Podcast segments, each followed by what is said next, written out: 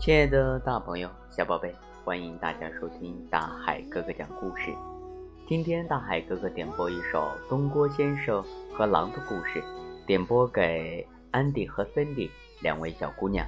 希望你们在日常的学习生活当中呢，能够好好学习，天天向上。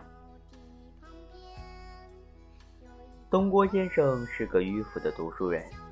这天，东郭先生背着一袋书出门，打算去临县谋个官职。突然啊，一只受伤的狼来到东郭先生面前，哀求道：“呃，救救我吧！后面有个猎人在追我。”东郭先生虽然知道狼不可信，但他觉得狼很可怜，便想救他。于是。东郭先生将自己的书拿出一部分，想把狼装进口袋里，但是狼太大了，怎么都装不进去。最后，东郭先生把狼的四条腿绑起来，将狼捆成一团，终于塞进了口袋里。很快，猎人追过来，向东郭先生打听有没有看见一只狼。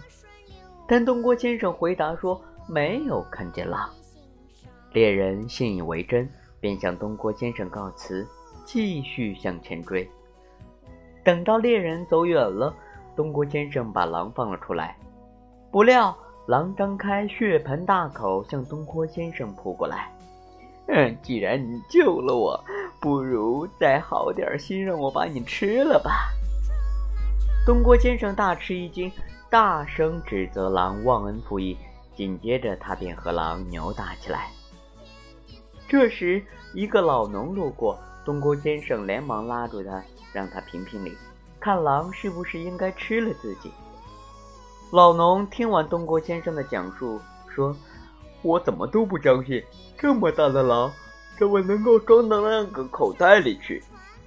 狼急着让老农相信，便让东郭先生把自己的腿绑住。像刚才那样塞进了口袋里，看见狼被装进了口袋，老农赶紧把袋口扎紧，然后举起锄头打死了狼。老农对东郭先生说：“你可真天真，狼的话怎么能信呢？”东郭先生惭愧极了。亲爱的大朋友、小宝贝，今天大海哥哥和大家分享的东郭先生与狼的故事，您。听明白了吗？这个故事告诉我们什么道理呢？如果你知道的话，可以留言给大海哥哥。另外，感谢我们的大朋友和小宝贝转发大海哥哥讲故事。大海哥哥的微信账号是幺五八六四六二幺七七九。好了，亲爱的小小宝贝们，我们下期节目见。